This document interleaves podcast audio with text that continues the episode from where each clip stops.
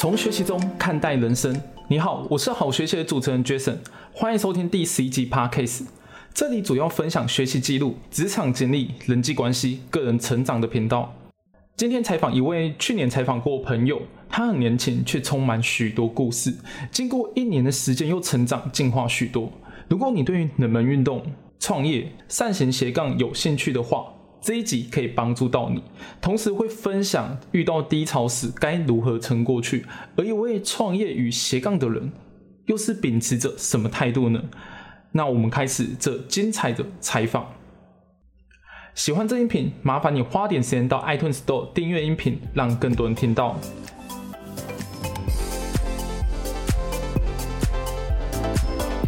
嗨，我是 Jason，今天要介绍一位去年采访过的朋友。那请你简单自我介绍。哦，好啊，Jason 好，然后各位听众朋友们，大家好，我是邵海瑜小海。那我的工作是一位，呃，我的工作有非常多，大概九到十个吧。那简单来讲，就是最主要的就是我是一位花式跳绳教练。等一下，我记得你去年的时候不是啊五六个吗？怎么今年突然变成九到十个了？是的，没有错，真的是九到十个，真的真的，我要进化了哟！我难怪你会爆肝，这这 这怎么可能不爆肝呢？我才说我会，我可能会过劳死。啊，不行啊！我觉得你比我忙太多。我现在顶多就是呃本业工作，然后写部落格、经营自媒体，然后结案。哎，好像就就四个而已。嗯嗯嗯。我真的超多的，而且我现在有多一个，就是怎么讲，算是副业吗？可是一个礼拜至少要做三次的副业。副业是还不能讲吗？可以可以讲啊，就是我这学期变成呃兼课的体育老师，我在高中教课。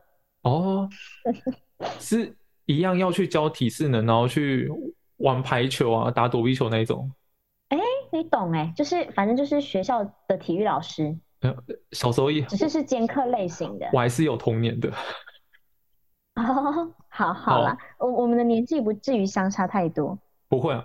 而且我还为了这个体育老师跑去进修一些，就是我没有那么擅长或是没有接触过的项目，因为要教课。好，那我想进入问题，你嗯嗯呃，因为我们去年其实有采访过。那我我很想知道，就是你还记得就是去年的采访状况吗？那个时候可能我给你的感觉，或是你那时候对工作热情。呃，你给我的感觉就是，我觉得你在做事情的话，你会算是真的有去用脑袋去想过，或是规划要怎么做。虽然说做出来的不见得真的呃有达到你想要就心中的那个目标，但是我觉得。至少你在每一次的可能录音也好，或是写文章也好，或是什么，你你都有去认认真的思考过。然后我相信，无论结果出来怎么样，都可以转化成你的养分，让你的下一次在执行差不多的一个工作的时候，你可以更加的成长，然后或是有一些更上一层楼这样子的状况。这是我对你的印象啦。我对你的印象是。很很印象很深刻点，就是因为你从九岁就开始训练花式跳绳。其实后来我查了，是我其实八岁就开始。八岁就开始。我对我那时候记错，我只记得小学三年级，但是我没有去算那个年纪。后来我认真算的是，其实我是八岁就开始了。对啊，你现在超过快十年以上的经验，然后同时又这么年轻，我觉得你有其他老师不具备，是因为你还年轻。年轻的话，我觉得我不年轻啊。没有没有，我我我真的觉得我不年轻啊。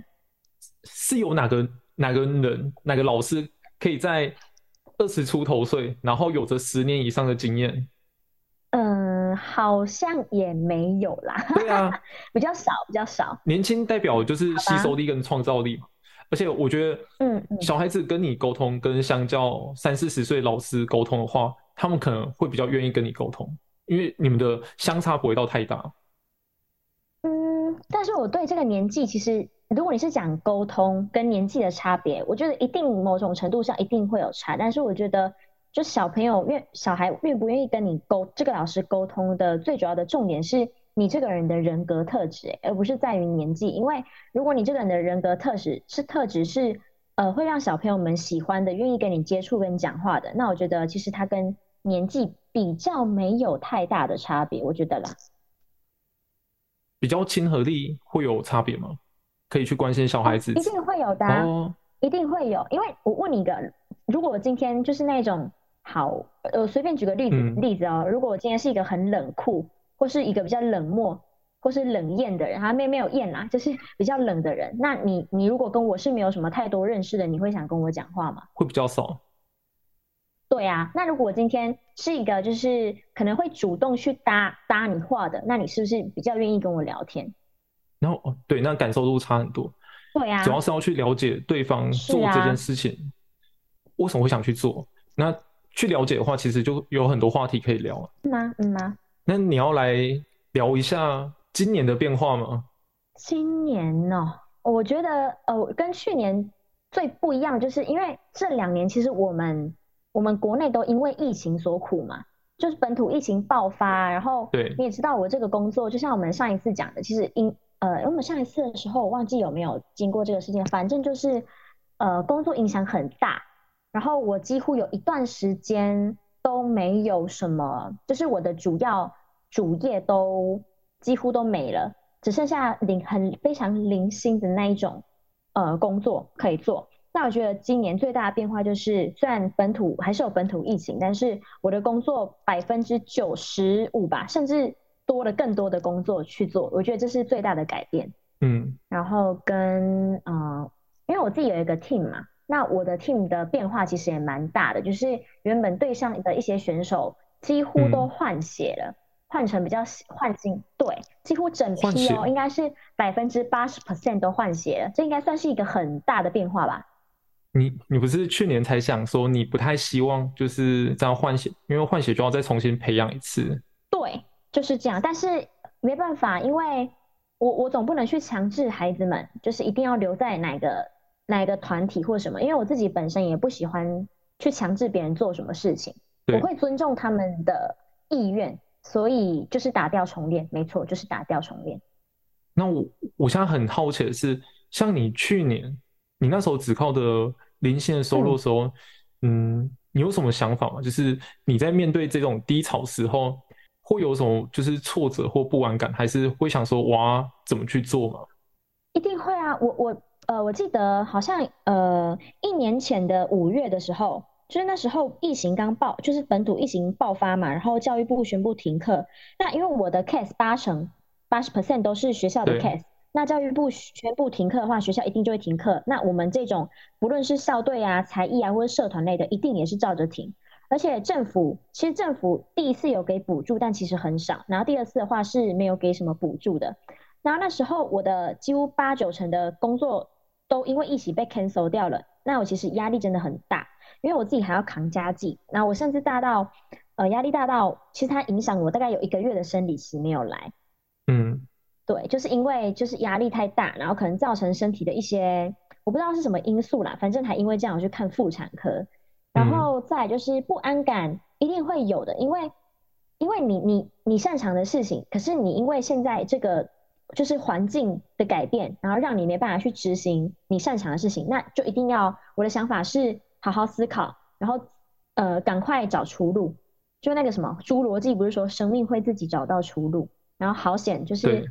因为我自己毛遂自荐，然后就成为了就是在大概一两个月吧，当了一两个月的中文正义老师。所以那段时间的收入虽然比我原本教跳绳的低很多，但至少跟其他就是一般人相比，我觉得我的状况已经算是有挽回一点点了。嗯，就不安感在那时候是蛮，我觉得真的蛮大的。嗯，因为我的所有的就是我所有的副业啊什么的，几乎都是。就是他们的性质都是会因为疫情关系，然后可能就没办法去执行的性质。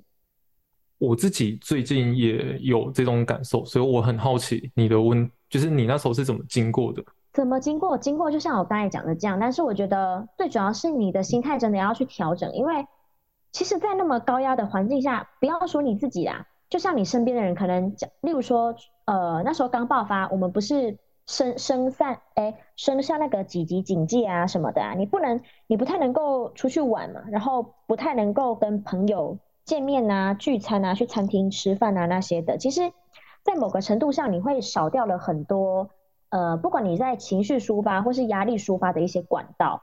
对。那加上大家都是很紧绷的，所以你状况可能不好，可是当你想要跟朋友讲的话，或许朋友的状况也没有很好。所以你你你要怎么样在这样的一个世道取得一个平衡？但是我那时候我觉得，对，就是最困难的工作。但是我觉得这个的取得的平衡，好像也只能靠自己，你不太能够去去依靠别人去协助你，你得你得自己想通。我觉得啦，我我自己的经历是这样子的。好，那我知道，反正我就试试看嘛。哦，你现在还处于这个状态吗？正在经历。哈哈，可是不是疫情过了有点久了嘛？现在都恢复正常生活。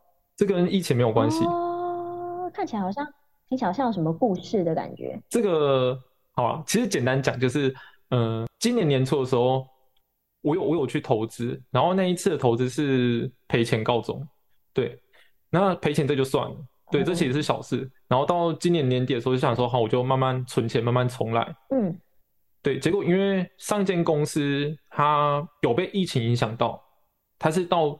快年底的时候，他才爆发出来，所以他上个月的时候，他我是第一波第一波被他裁员的人。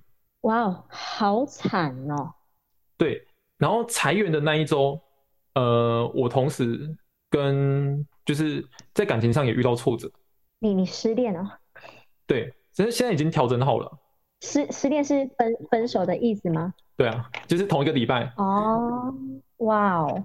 对，然后呃。到现在，其实公司他还没有发上个月薪资给我，所以他们还欠欠你薪水是吗？欠你们薪水？那你们这样，嗯，其实我觉得这很大一部分就是我今年年初搬，哎，我今年五月搬出来的时候，因为我有有人突然介绍我案子，对，所以我那个时候我的开销其实变大，就是我薪资变大之后，就有点控制不住我的开销。哦，我觉得这个，那我我知道这不是一个好的习惯，可是因为。那个时候就是，呃，有点被迷住了，就是就觉得说，反正我都有那些案子的钱，所以我就是花钱的时候就不太会去克制。嗯，对，那很多时候都是直接去刷卡嘛。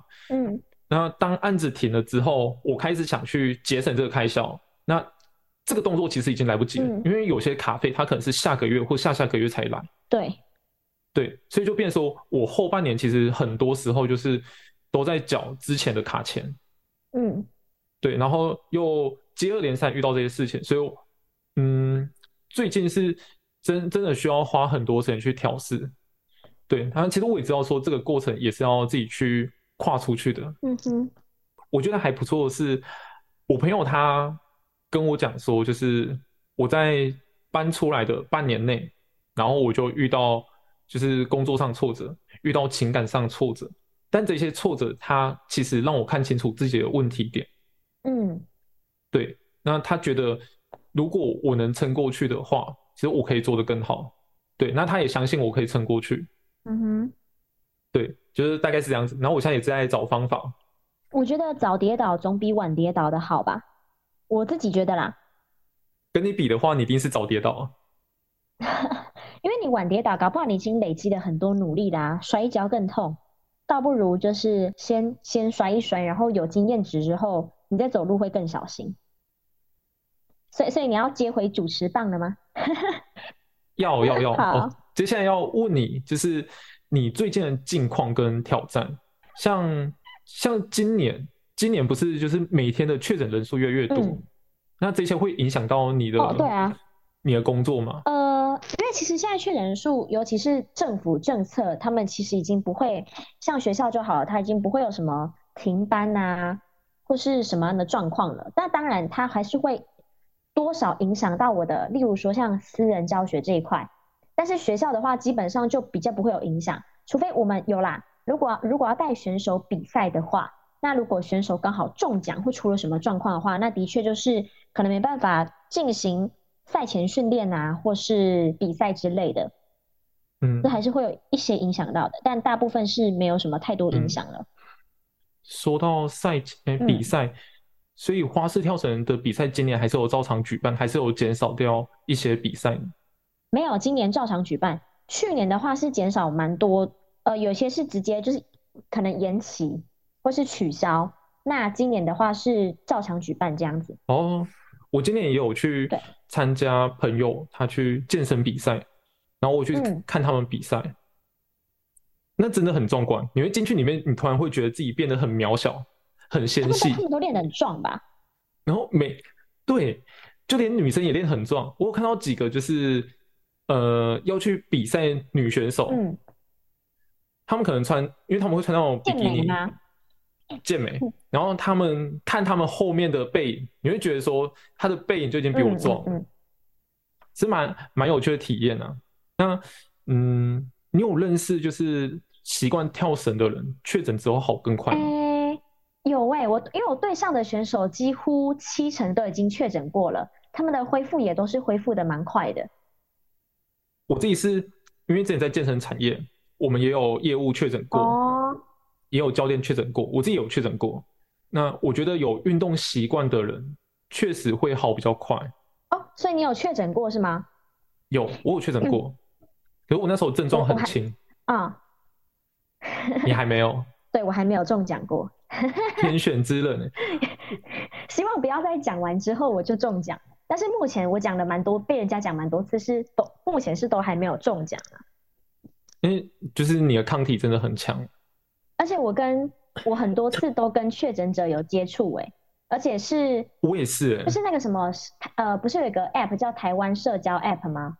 然后我大概亮红了，起码有五次以上，十次以内。然后有一两次还是，呃，就是在那边显示我跟那个确诊者大概相处了一两个小时，加上我自己对上选手有中奖的时候，就是他们是，例如说今天哦礼拜日培训，然后礼拜一就确诊，或是礼拜日晚上就确诊，就跟我们相处完，才刚相处完就确诊，大概这样的状况也历经了两次，但我也没事。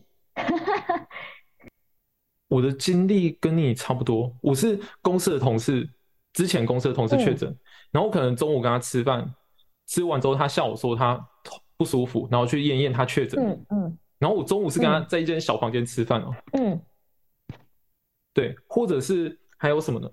他他可能在二楼休息，然后我走过去坐在他旁边跟他聊天一下，就他十分钟过后跟我说他确诊了，然后他就是背着背包回家，那你就中奖了。我没有，我都我那时候其实都没事。那后来怎么会有事呢？对，呃，中奖是之后跟朋友出去的时候，就是因为有共用到，就是吃到有对吃到对方东西。哦。对，可能就是他可能喝了汤，然后就想说喝看看，然后就中了。对，就中了。OK。那时候还蛮衰的。还好到目前为止，我跟别人共食，就是共用那个食物，都还没有事情。对方也还没有事情，好险好险，好感在。哇，你真的比我强。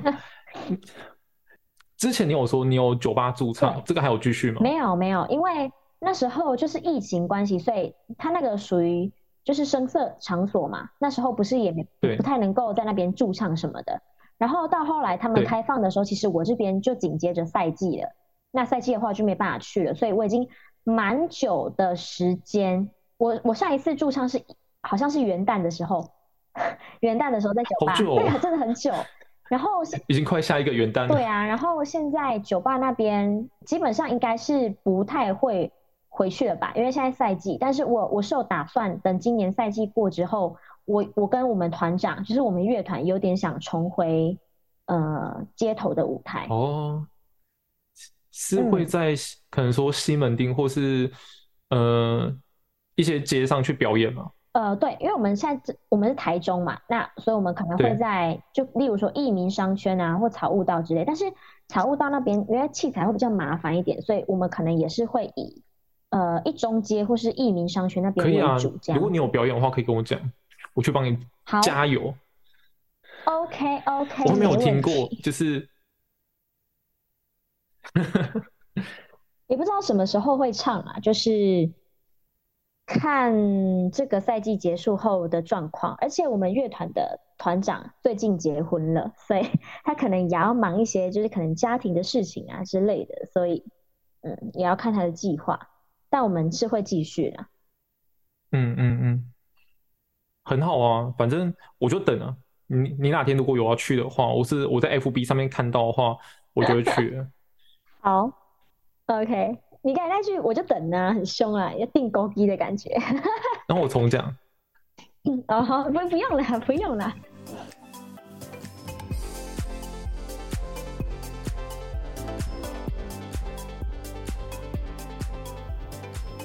好，接下来我想聊我比较想知道的事情。好，你刚刚说你你有做十九到十个斜杠，对，你要大概介绍一下吗？呃，可以啊，就是因为我的主业，你看哦，花式跳绳教练是一个，对，那花式跳绳就是讲师是一个，有时候可能讲专业，有时候讲别的，然后裁判就是第三个，然后动态艺术街头艺人，然后业余的驻唱歌手。然后呃，Podcast 的主持人，中文正义老师，不专业的演员，然后加上呃，这学期在刚启动的兼课体育老师，然后还有一个是那个，就是其实我有在用虾皮的东西，哦，就这样加起来不就十个了吗？十个哎，对，就真的十个啦。这样算起来的话，我应该也还是有多，可是我很多都是刚起步哎。嗯，我现在是。想做事情很多，我想给自己比较多点事情去做，但是我觉得不能一次同个时间内塞太多，我想一个一个慢慢来。嗯，你知道吗？就是我会想到一个问题，因为我这些斜，我这些所谓的斜杠，不是现在这个时代很流行斜杠吗？但是因为我前阵子有被我的母校邀请回去做一个演讲，就是一个 TED 系列的校园演讲，对，然后我刚好就是。我的主题就是散行人生，因为我的斜杠有点多。那我觉得，就是因为每个人能承承担的，呃，就是重，不管是重量也好，或是你的往外扩展的一个平衡也好，每个人都，因为每个人都是独特的个体，他们能承担的都不一样。但是我觉得，你斜杠斜再怎么多，你真的要很清楚你的主杠是什么，会比较好。办，就像你讲的，如果一一同一时间塞太多事情，看起来会很好，但是。你可能忙到最后，你都不知道自己在忙什么，所以你一定要就是身为一个我我应该也能说是斜杠在斜杠这个领域中算蛮有经验的人。那我觉得我要跟你分享的就是你你要真的要找一个你的主要的，你可以为了其他斜杠再怎么写，那你还是要把你自己的根本顾好，你才有办法写很久，然后才不会写一写就对某些事情没了热忱这样子。哦，受教。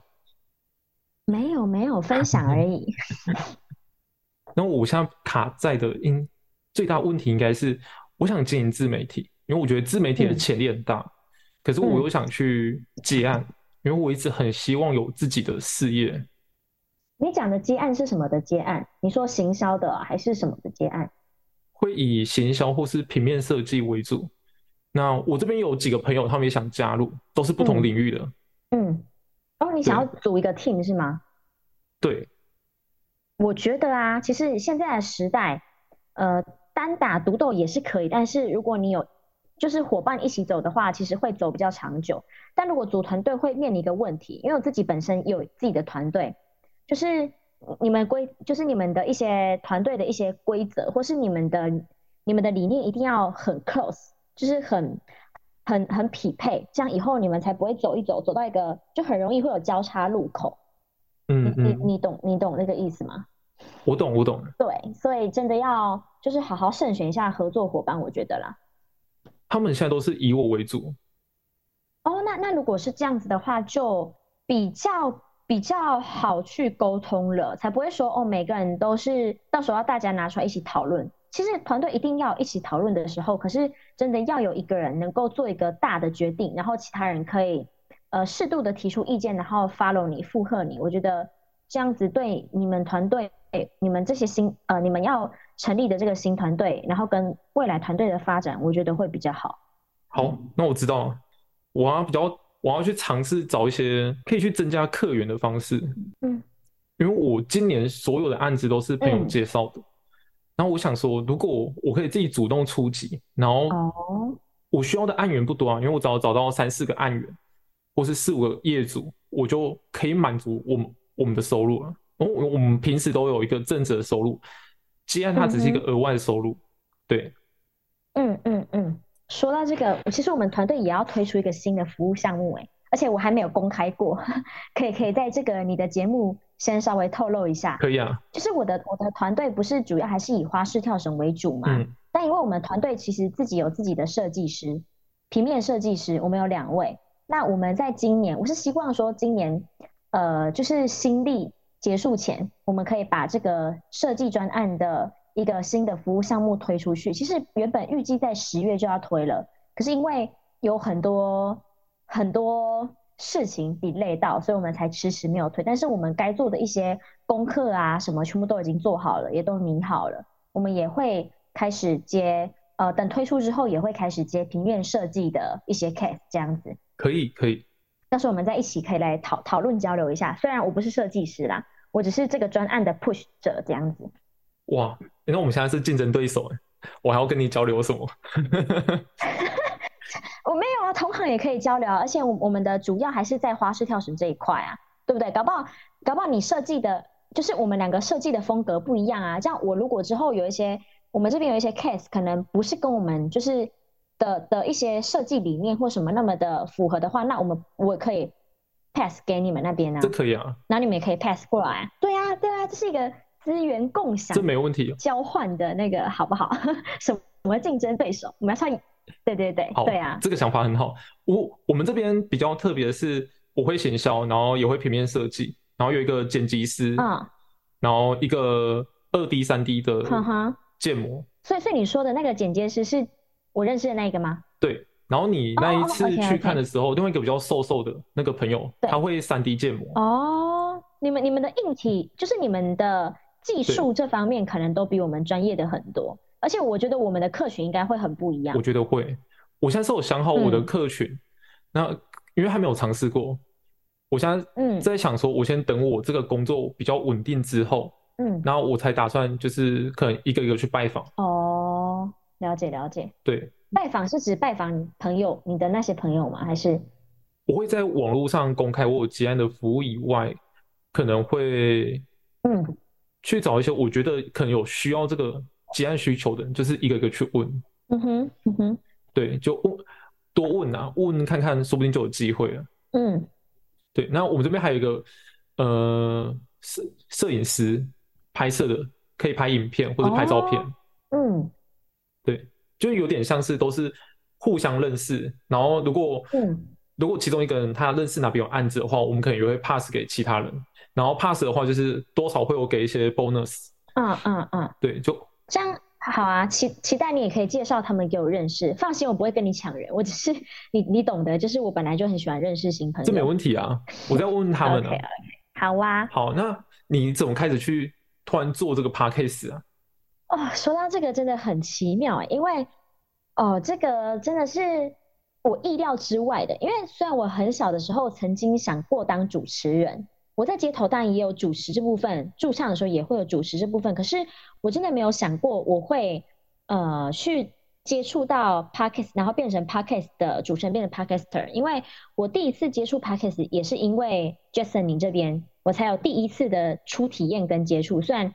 那时候我们前面的录音没有没有到一个很就是 SOP 或是一些很正式的什么，可是我觉得那是引起我这个对这个做的呃对 Podcast 有一些新的想法，或是说哦引起了一点点兴趣这样子。嗯，那为什么会来做这个 Podcast 的话，就是呃因为很神奇，在我大学第四年快毕业的时候，然后在某一天我跟我们的班导师然后进行了午餐约会嘛。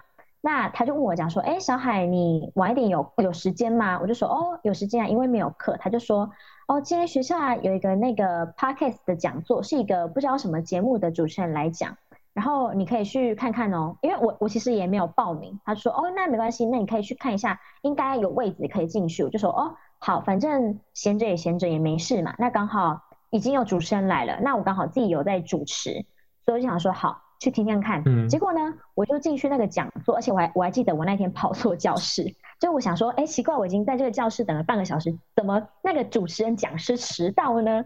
后来很尴尬，发现自己是跑错教室，因为有点路痴。然后当我经我当我经过就是呃我进到那间教室之后，那我就听他讲嘛，而且我很认真，我还做笔记哦。到后来就是他有 Q A 时间嘛，那我当然有 Q A，我当然有举手问他一些问题。我才一拿起麦克风，然后那个主持人就说：“你的声音很适合做 podcast。”然后就在这时候，我们演讲呃，他们呃这个讲座结束了，然后就刚好那个学校的一个主任，就是教学发展中心的主任，他就他就注意到我了。然后我刚好想说，哦，因为他要讲说学校可能会成立一个节目什么的，我刚好有这个想法。然后刚好那个主任又来找我，所以我就我就去学校，就是在那个教发中心进行面试，然后就过了这样子。那你突然就是你跨这么多领域，对，然后像这一次直接跳到 podcast 的话，你会有不安全感吗？其实会耶，因为我讲一句坦白话，因为我们其实你有你有听过学校在做 podcast 的吗？很少吧，有但很少。没有，第一次。是哦，因为我第一次听到。OK，反正就是我后来去做了功课，其实有一些其他的大学也有在做 podcast，但是真的是很少数，所以我们学校也算是走在。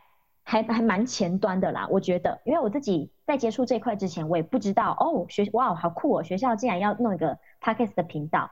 那其实大家都是因为学校像我自己有自己的小组嘛，因为我们的节目很特别，我们是双主持人，我是女主持人，我们还有一个男主持人，然后我们后面还有两两个公呃两个小组的伙伴，然后跟可能专门在呃 po 文的一个小编这样子，虽然小编有换人，但反正总而言之就是呃。其实他们都不是呃做做这个工作或是什么相关背景的，所以基本上最有经验的可能就只剩下我，因为我有影视的经验，然后我可能跟这个表演艺术或是声音这一块比较有比较有经验一点点，所以一开始可能在一些节目的走向或是什么，然后可能是呃我需要承担的稍微多一点点这样，但是我觉得我的组员也很给力的，因为他们也是尽可能的想要把这个东西做好。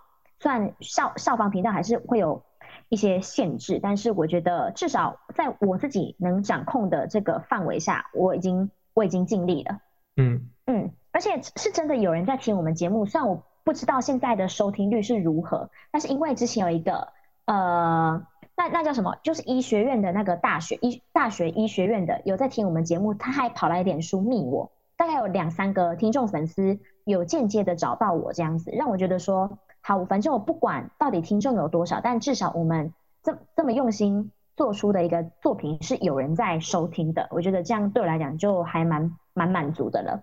那我也希望自己可以一直进步，这样子。就像我自己其实会有个毛病，也是我一直到现在，我我知道很久了，但是有时候真的就就因为那个已经太习惯了，会改不了。像我讲话其实有点快。但是我现在可能在工作上或什么，我会刻意的把我的语速稍微嗯降低一点点，不然听起来有点像在打机关枪。可是我觉得这个对我来讲比较难克服的点，是因为呃第一个我真的进鱼脑，可是我脑袋又转很快，所以如果我转我想到了什么，我没办法把它赶快讲出去的话，我可能一下就忘记了。所以这个是我现在比较困扰的一个一个问题，但是我现在都一直在一直在修正中，这样。有我听完了，我现在在想，嗯，你刚刚突然讲好多东西。好，OK OK，想说有吧？我现在讲话跟你之前跟我讲话，我应该是语速降的蛮多了，我觉得就整体的感觉没没这么的急躁，你不觉得吗？嗯，缓慢一点的话会比较沉稳。呃，也是这样说，没错啦。有，我觉得跟以前跟以前比起来的话，有吧？你你觉得有差吧？因你其实因为。其实你已经录过这么多次 podcast 了，所以你的讲话声音是真的有变得比较稳。可是我一直到上次就是母校回我回去演讲，因为他那个有时间限制，我很怕自己讲不完。我前面有放慢，但后来发现啊，天哪，我很怕自己被 被赶下台，所以我后面就讲的蛮快的。这个是我是有深深的检讨过自己，所以我希望从那一次之后的现在，我都要呃对我自己这个缺点，然后进行一个。呃，克制跟改善，不能说是克制啦，就是我一定要想办法去改善它。那那一次演讲，有人说你讲话太慢吗？哎，太快？应该是有有有啊有啊，所以我就觉得，哦不，我怎么可以这样呢？尤其是我觉得我自己已经那么多站在台上的机会，为什么这个点我还是一直修正不过来？我我那我那一两天其实。针对这个问题，我自己很觉得自己做的不够好，但是我总不能一直陷入在这样的情绪当中，所以后来我就下定决心，在那之后，我的所有的录音、所有的上台讲话什么的，我都必须要能够控制自己的语速，这是我给我自己下的的一个目标。你知道 YouTube 有一个 YouTuber 叫流氓，她是一个女生，嗯，对，那她的影片特色就是她会刻意加快她讲话的速度，嗯。他自己是觉得说，他如果慢下来的话，他讲话太慢了。那加快的话，反而比较多人去听。是哦。对，我可以，我晚点传链接给你看。但是我觉得它呃，差别可能是在于说，因为它是 YouTube 嘛，嗯，它可以放字幕，嗯，对。如果我今天来不及听他讲的话，至少我看到字幕，我也知道他在讲什么东西。我是因为我仔细听过自己的，就是每次节目播出的时候，我一定都会重复，就可能听个一两遍。嗯，然后那天的演讲，我自己。其实我我我的咬字没有什么问题，就是大家都能够听得清楚我想要表达的是什么。只是说，就像你讲的，我可能如果讲话太急的话，会让人感觉我的情绪波动是比较激动一点点。我希望说，因为我觉得 podcast 这个东西是你让人家听，你要能够比较放松的。因为我觉得 podcast 的性质跟广播电台的性质有点算算是一半一半，就是一半广播电台的感觉，可是一半又是比较 free 的。对，所以我希望我的听众朋友们在听我讲话，或是无论说我在访问别人啊，或是说什么故事的时候，我希望他们听起来的感觉是舒服的。所以我会希望我自己的语速再降慢一点，这样子。给我这个 podcast 的菜鸟，你有什么建议吗？嗯，其实我觉得你也不能算是完全的菜鸟，因为你有过之前的一些经验。虽然说你可能就像你讲的，你对你之你之前的作品不是这么的觉得满意。但我觉得这些都是你的过程跟养分，你一定知道说，现在在你再重新回到想要再重新启动这个节目的时候，我相信你心里已经有已经有想说啊，我什么什么事情一定要特别注意，什么东西一定不要再犯。那我觉得，呃，前几集，因为前几集如果你是要重启节目，我觉得初阶段真的是蛮重要的，一定要 打铁趁热，然后。呃，就是我觉得简，我觉得剪接的质感这边应该是不叫不不需要替你担心啊，因为你你你你认识的朋友其实应该都可以给你更专业的意见。嗯，但我觉得如果你是做节目要真的做的收听会比较好的话，我觉得你一定要找到就是别人可能会有兴趣的话题，然后你要很了解你想要的客户群设立在是设立在什么样的阶段。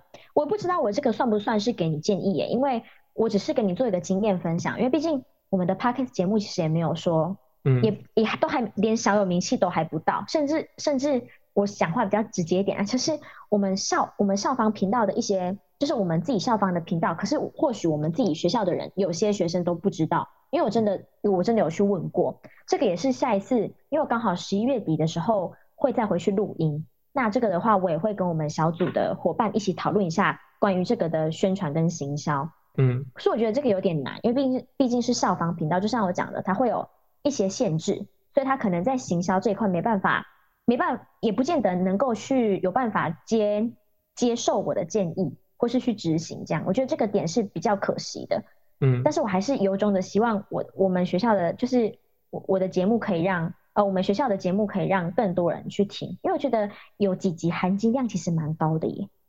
我自己有几集都很喜欢，像最新的一集我就超喜欢的，它是讲工作职场的哦，我觉得非常推荐你现在可以去听，因为我觉得他这一集很符合你现在的状况，我觉得或许你在那边会会接收到，因为我真我真的超喜欢这个来宾的，私心私人推荐最新的一集，我晚点去听，OK，叫什么工工作职场什么生职场生存术哦，你可以听一下，好。这些来宾都是你自己私底下去邀约，还是因为你们校方有认识的人脉？哎，有些来宾是学校指定的，有些来宾是我私下自己去邀请。可是我们一定要经过开会，因为毕竟这还是校方的频道。但像这个来宾，他其实也是我们学校的老师，但是是我个人非常喜欢，而且并且推荐的。有几位来宾是我自己自己私下找的啦，因为我很喜欢他们，我我想要让他来上我们的节目。好。我现在想要问的问题是，呃，因为我们去年有录过 podcast，虽然现在那个音频我没有再放上去了，但是你你那个时候说，对，你那时候有几个方向跟目标想要去尝试，像第一个就是你说你想降低你的得失心，然后提升大局观，这一点你有做到吗？有，我觉得我现在得失心已经，呃，如果跟那时候录影的我比起来，我觉得我至少进步了百分之二十五到五十 percent 吧，这样算是一个很大幅度的进步吧。嗯，对，因为我自己是一个，呃，怎么讲，就对自己很有要求的，所以我可能在执行一些或参与什么活动的时候，我我一定会想要，例如说，我可能参加某个比赛，然后我就一定想要朝着得名的方向去，当然。我带我自己的专业选手，我一定会希望对上的选手得名。可是至少在某些状况下，可能我自己的一些呃状，就是我自己本人参加的话，我可能对于得失心就这一块，我可能比较不会像之前那么重。至少我不会在没有得米的时候，像以前一样感觉到非常非常气馁，比较不会有这个状况。所以我觉得我这一块得失心的话，跟之前的我相比是进步蛮多的。是，对。你说，你说我另外一个是那时候说什么？提升大局观。我觉得应该也有吧，因为毕竟我现在年纪也不小了，大概二十五岁。我已经在这个，你听了是不是有点想打我？好，反正呢，就是因为我自己也工作很多年了，我觉得大局观这件事情，我能够说一直在进步吧。如果我工作踏入职场那么多年，我的大局观还没有进步的话，那我应就要去撞墙了。是，所以我自己是觉得我进步蛮多的，而且。我觉得我做事情跟以前的我来讲来相比的话，我其实已经我真的圆融了很多。但当然，我还是有自己的原则，有些原则是就是它就是原则，所以就是不能够改变。但是在其他一些棱角都被算磨的差不多了，解决事情也有比较呃呃怎么讲，就是已经有历练了，历练的更多。所以我在解决事情上，我觉得我现在也是达到一个是好像什么事情都可以。迎刃而解的那一种地步了，我觉得了。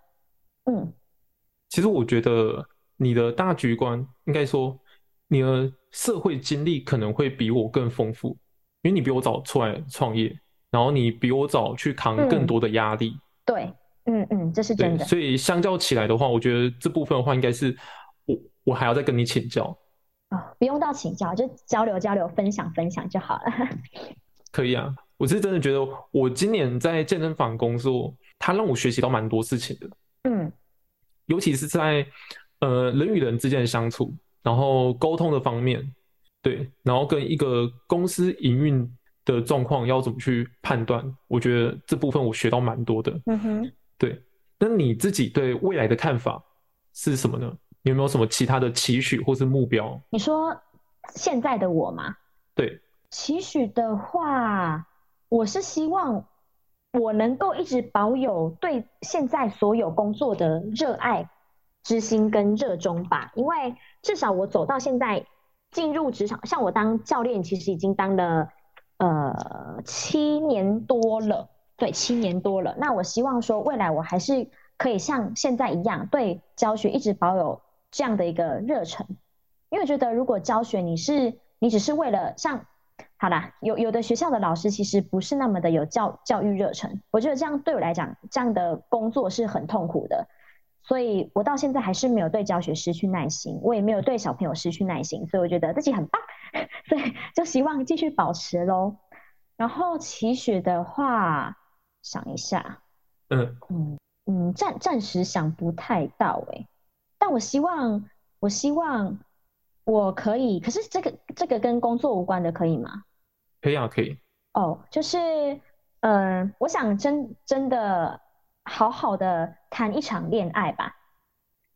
哎，我不是说之前之前不好好的谈哦，no no no，我是都很认真的，只是这是我真的活了这么久，然后第一次这样子渴望。嗯，我懂。也不能说渴望，就是我还是一样保持着宁缺毋滥的心态。嗯。对，但是就是我希望我可以在呃经由上一段感情，呃所去让我成长的地方，然后我可以在呃下一段感情中，我可以让自己成为一个更好的人，这是我对我自己的期许。好，我我们要设一个目标，然后明年再看说有没有达成。设设什么目标？设什么目标？嗯嗯。你说我刚才讲那些吗？还是别的？还是你说的要都可以啊，都可以。就是你就自己觉得说，你明年你希望你达成一个什么样的目标？哇哦，呃，想一下哦。我也想一下。好。好，我的目标。嗯，好，你说。我明年想推自己的线上课程。好。对我一直有想很久，然后其实这个是真的蛮有挑战性的，因为我不确定会有会不会有人买。对，那这还是会去看说前面的市场调查嗯做的如何，然后我的呃一些行销策划收集到的名单量够不够多？嗯因为如果真的量不够多的话，我去推这个课程的话，可能就是会花很多时间去做一件效益很低的事情。嗯，就不符合成本啊。对，但我应该还是会去试试看啊。我觉得我想推的课程其实、呃应该是蛮有吸引力的。嗯，好，换你。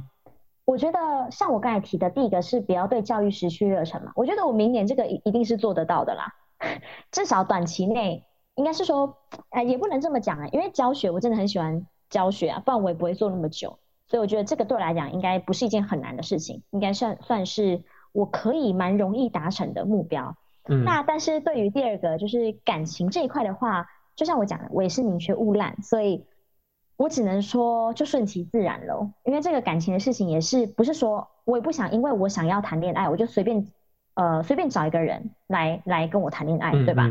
我我我因为我的个性就真的接受不了将就，就我真的没办法将就哦。其实他可能有一个呃大家都觉得不错，就看起来很体面的工作或是什么的，可是我觉得他只要跟我的一些价值观有一些冲突，就有一些冲突没关系，但是如果没办法一起解决，或是有点跟我的个人原则有点相抵触的话，我觉得这个我就不行了。所以就就只能说就是顺其自然。好，祝你可以找到一位诶、可以让你好好谈恋爱的对象。对，我也这么希望，拜托。其实我也希望今天的采访就到这边了。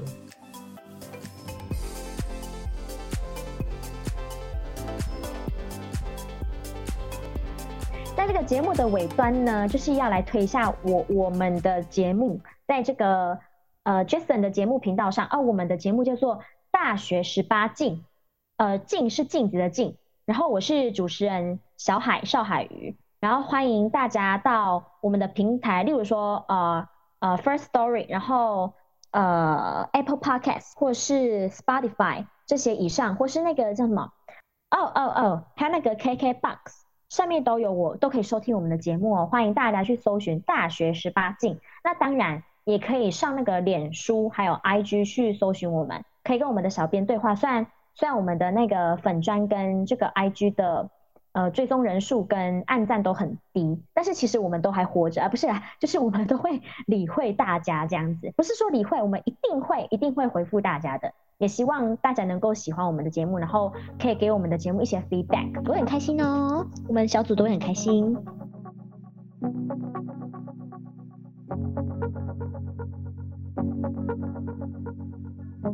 回顾音频的重点，第一点，在小海教练身上，我看到他不轻易放弃。面对疫情时，就算没办法教学，依然可以找出另外一条管道，当起正音家教。你说，或许是他天生的声音可以当正音家教，但这也是他花时间肯尝试，然后去了解自己，去发掘其他潜能，他才找到的解决方法。第二点，人都有自己的课题。去年的他不愿意面对，就是重新寻找团队这个可能性，他不希望发生。但今年真的被他碰上，遇到时我们不能去怪谁，人都有自己的选择，未来的方向。但我们可以去专注当下，找出最合适的方法。生命会找到出路。讨论小海教练分享给我的这句话。第三点，我从小海教练身上看到一个厉害的人会对自己有要求，会反复思考曾经做过事情，并去找精进的方法。面对其他人，依然保持着谦逊的态度，并认可每个人的长处，这是最难得可贵的一点。小海教练真是一位很棒的教练，他也是一个很棒的朋友。斜杠创业，在每个阶段遇到他都有所成长，这也是我欣赏他的地方。而且从访谈中可以知道，他很了解自己的个性，并面对自身问题敢于改善。我从他身上学到真的很多东西。我也希望每一位想创业的朋友，或许你们可能正在低潮，或许你们害怕低潮来，但如果真的面临到时候，不要忘了，大多数创业家都是撑过非常苦的一段时间，撑过去之后，他们才成长茁壮起来，一起为了自己的目标努力。非常感谢你花时间收听这音频，希望你听完之后有所收获。如果有任何问题、任何建议，留言给我，社群连接我放在字节中。最后想问你，如果你有自己的事业，会希望是怎样的事业呢？我是 Jason，谢谢收听好学习，期待我们下次再见。